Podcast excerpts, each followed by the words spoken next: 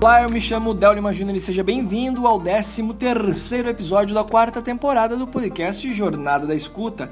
Este podcast 100% dedicado a refletir e compartilhar ideias, conceitos e estratégias sobre a apreciação musical. E no episódio de hoje eu quero refletir contigo sobre uma questão muito provocativa. Certamente você se sentirá provocado e muita gente com certeza se escutasse o que eu vou falar e se porventura vier estar escutando, se sentirá levemente provocado, porque eu quero falar hoje sobre uma pergunta muito recorrente que eu costumo fazer, que é por que você ouve o que você ouve?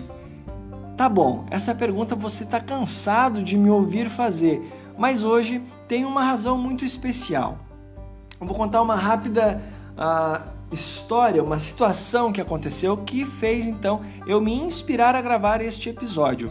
Veja bem, é, tem um cara na internet, você certamente deve conhecer muitos gurus da internet que ensinam estratégias de como você alavancar os seus negócios, criar um posicionamento, criar uma autoridade ou desenvolver caso já tenha. Então, assim, tem muitas pessoas que fazem esse tipo de, de trabalho, de ensinar.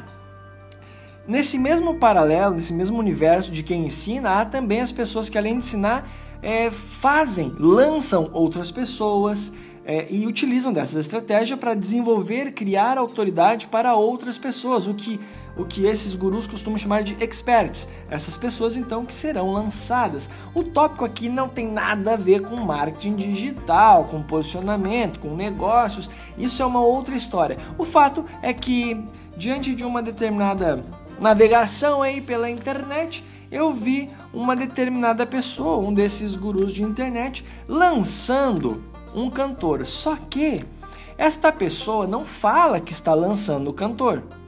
Só que como eu já acompanho faz um bom tempo, não apenas essa pessoa, mas esse mercado como um todo, esse movimento que está acontecendo na internet, eu logo percebi que ele está usando as mesmas estratégias, os mesmos gatilhos para lançar esse artista. E você deve estar tá pensando, tá, mas o que, que motivou a gravar esse episódio? O fato é que, como ele está lançando um cantor, ele usou de alguns, usou alguns gatilhos, gatilhos mentais que se costumam se costuma falar, que na verdade é uma retórica, um discurso que não de fato condiz com tudo que outrora ele falava. Você vai entender o que eu estou falando. Olha só, é, ele em nenhum outro momento dos meses passados, dos anos passados, mencionou sobre esse artista certo? Em nenhum momento mencionou sobre esse artista, que escutava as músicas dele, que gostava, e de repente ele dá uma pivotada na carreira, esse artista, dá uma pivotada, ou seja, muda um pouco a rota da sua carreira, tornando essa carreira agora consonante com os, digamos assim, princípios, os o perfil que esse lançador atende. E agora, nesse momento em que esse artista pivota, ele muda a rota, esse lançador resolve lançar. Recentemente, ironicamente, começou inclusive a fazer lives com esta com esse artista, este lançador junto com esse artista. E aí você vai deve estar pensando, tá, o que, que tem a ver? Até aqui nada, assim, nada a falar mesmo, tá tudo correto. Tá tudo 100% dentro dos conformes. E enfim, não tem nada para falar enquanto business.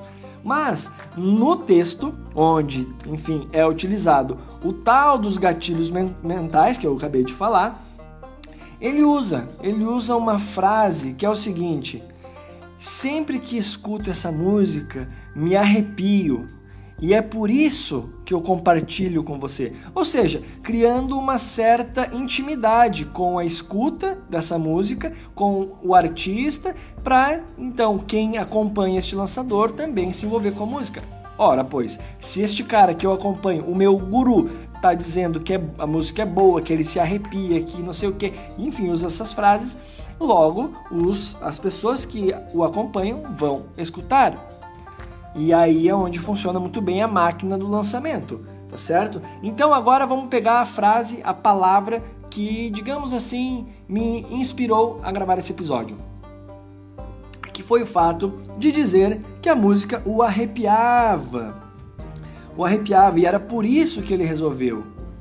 Aí eu logo associei tudo isso que eu falei para ti sobre o artista quando mudou, entrou em consonância com os princípios, com os valores, com as crenças que esse lançador é, trabalha. E aí foi onde eu lembrei das funções sociais da música, escrito pelo, pelo nosso querido professor musicólogo Alan Merriam.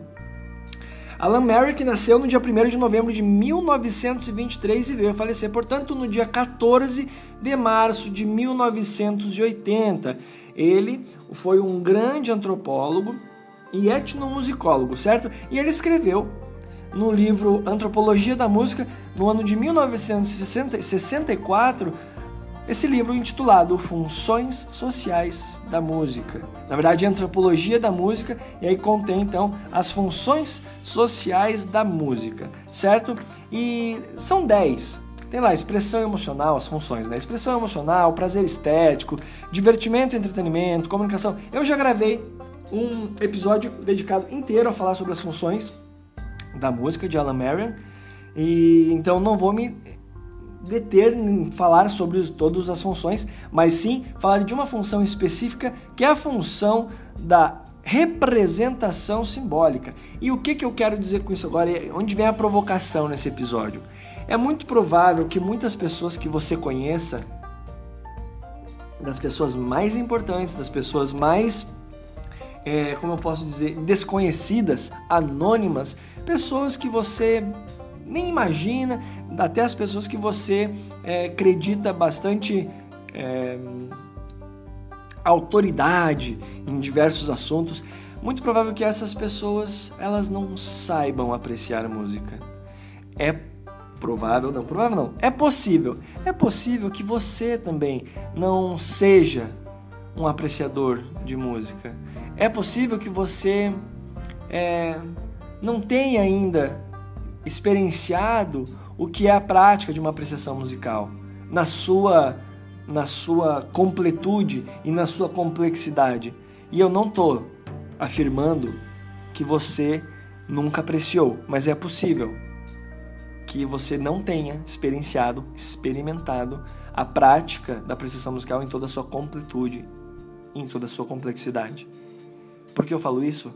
Porque é possível que você esteja, digamos assim, entrelaçado dentre essas funções que o Alan Marion menciona. Em específico aqui, a representação simbólica. A representação simbólica que, que costuma cumprir a função é, cumprir a função de nos envolver dentro de uma de um símbolo, de um signo, de um significado que nós atribuímos ou nós percebemos a partir dos princípios, das crenças que o artista, que a artista, que o cantor, compositor expressou ou buscou expressar. Entende? Então, muito provável, mais ainda, que você possa estar envolvido mais com a letra da canção do que propriamente o embalo sonoro, o embalo da música. E assim, isso não é uma regra, mas é possível. E isso para mim ficou muito claro na construção de, do discurso ali do, desse lançador que eu mencionei, onde em nenhum momento anterior havia sido mencionado aquele artista. E eu não estou fazendo análise é, dessa pessoa. O fato é que, como eu acompanho, fez muito sentido e, e, tornou, uma, e tornou muito claro essa, essa percepção. Jamais havia sido mencionado, e ele eventualmente já mencionou alguns artistas. E eu já havia percebido que esses artistas tinham consonância com seus princípios, valores e crenças. Então, ao momento, no momento em que eu vejo que esse artista, esse novo artista agora que ele está lançando, faz essa pivotada, essa mudança de rota e essa rota consonante com a desse, é, desse lançador, torna-se claro que existe um vínculo forte com esta função que Alan Merriam apresenta, que é a representação simbólica. Ou seja, ou seja, não existe uma uma clareza, uma entrega de apreciação musical nesse contexto. Existe apenas a escuta envolvente a partir de uma representação simbólica. E por que, que eu falo isso? Porque pegando esse, esse mesmo exemplo ainda, esse mesmo lançador, ele mostrou diferentes gêneros musicais em sua em sua em seu, digamos assim, seu gosto musical, mas todos tinham esse mesmo esse mesmo viés. Todos tinham o mesmo princípio, a mesma a mesma concepção. Timbres de voz diferentes, ritmos diferentes, assim, tudo diferente um do outro, mas tinham uma linha, é, uma, uma espinha dorsal condizente, consonante com esses princípios e valores que eu venho mencionando. Então, é possível que você, exemplo, um exemplo bastante é, escrachado agora aqui, mas para que você possa entender o que eu estou compartilhando aqui, tá bom? Vamos supor que você, você é uma pessoa que ama, ama muito sei lá, paraquedismo. É, não sei de onde tirei. Paraquedismo. Ah, não, é, paraquedismo. Você ama paraquedismo. E aí o que acontece é o seguinte: você tende a escutar músicas que representam simbolicamente o lifestyle das personalidades que são os profissionais do paraquedismo. Então, esses paraquedistas que você acompanha, os profissionais que você assiste nos canais, nos YouTubes da vida, você ouve recorrentemente as músicas que compõem as trilhas sonoras desses vídeos, você escuta as músicas que eles mesmos recomendam, que eles escutam nos seus nos seus fones de ouvido quando estão dirigindo, dirigindo não, né? Quando estão andando de bike, quando estão caminhando, fazendo atividade física, tende você tende a gostar de escutar essas músicas que dialogam e que representam simbolicamente esse lifestyle. Um exemplo muito concreto agora é a questão do skateboard. O skate, o, life, o skate é um lifestyle. Quem ama skate ama um lifestyle. E quem vive imerso 100% no lifestyle do skate, dos esportes radicais, tende a escutar músicas que representam simbolicamente este universo. Entende? Pessoas que escutam apenas músicas que compreende a representação simbólica do seu meio, pessoas que apenas escutam músicas que fortalecem, enaltecem, engrandecem, representam, é, fortalecem essa representação simbólica do seu meio, dificilmente, raramente, e assim, é claro que eu não estou querendo ser é, insensível em formatar um padrão, mas o fato é que raramente pessoas que vivem esse lifestyle de escuta musical raramente irão se aventurar, se entregar em diferentes gêneros musicais. Gêneros musicais de outros períodos, de outros é, artistas, de outros compositores. É difícil. Não é possível falar que não. Você sabe, você sabe, se você acompanha o podcast Jornada da Escuta em todas essas temporadas, e agora aqui na quarta, você sabe que eu estou falando que não é uma regra, mas existe uma, um inconsciente coletivo que vai formando então esses nosso, nossos gostos. Por isso que gosto se discute. O gosto ele tem um princípio, ele tem uma raiz, ele tem uma origem. Ninguém nasce gostando ou não gostando de algo. Existe uma construção e parte desta construção passa pela representação simbólica. Porém, permanecer ali entrelaçado, quase que amarrado pela representação simbólica dessas músicas é uma é uma limitação em toda a gama que a prática da apreciação musical pode proporcionar pode nos proporcionar enquanto apreciadores. E eu posso falar isso com extrema tranquilidade e propriedade porque eu passei por isso. Eu tenho na minha história uma relação muito forte de uma, dessa questão da representação simbólica, de pertencer a um meio onde a música é o fio condutor de todo o network, de todo o lifestyle.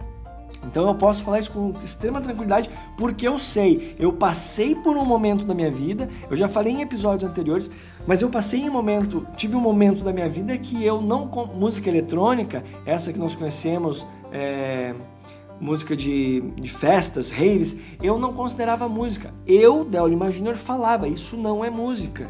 Entende? Então eu passei por isso, eu sei muito bem o que é estar vinculado quase que vitalicia, vitaliciamente, é brabo, né? Ah, quase que permanentemente dentro desse, desse aspecto da representação simbólica.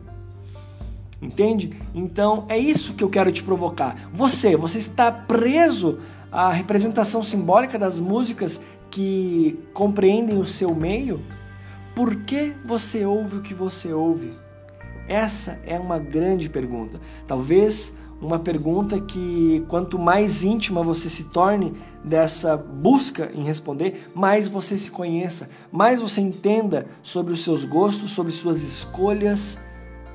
E é por isso que eu vou estar sempre é, questionando questionando por que você ouve o que você ouve, onde você ouve o que você ouve, o que você costuma sentir ao ouvir o que você ouve, com quem você costuma ouvir o que você ouve. Essas, essas perguntas eu, eu, essa é uma, são recorrentes. Eu estarei sempre fazendo.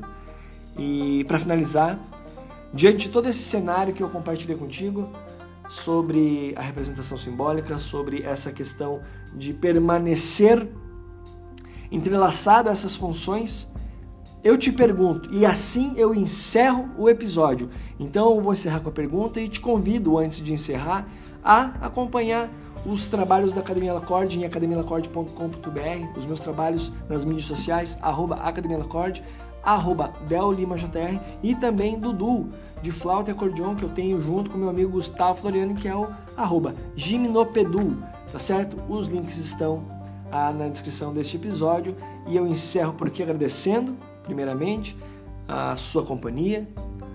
Isso fortalece o meu trabalho, me deixa cada vez mais entusiasmado em continuar compartilhando ideias, conceitos e estratégias sobre a apreciação musical. E eu finalizo esse episódio te perguntando uma pergunta que, na minha opinião, é extremamente forte, extremamente forte. E raras as pessoas que respondem, porque é difícil mesmo. Então, tá, então vamos lá. Um forte abraço, tchau, tchau. Me responda essa pergunta. Por que você ainda não aprecia música?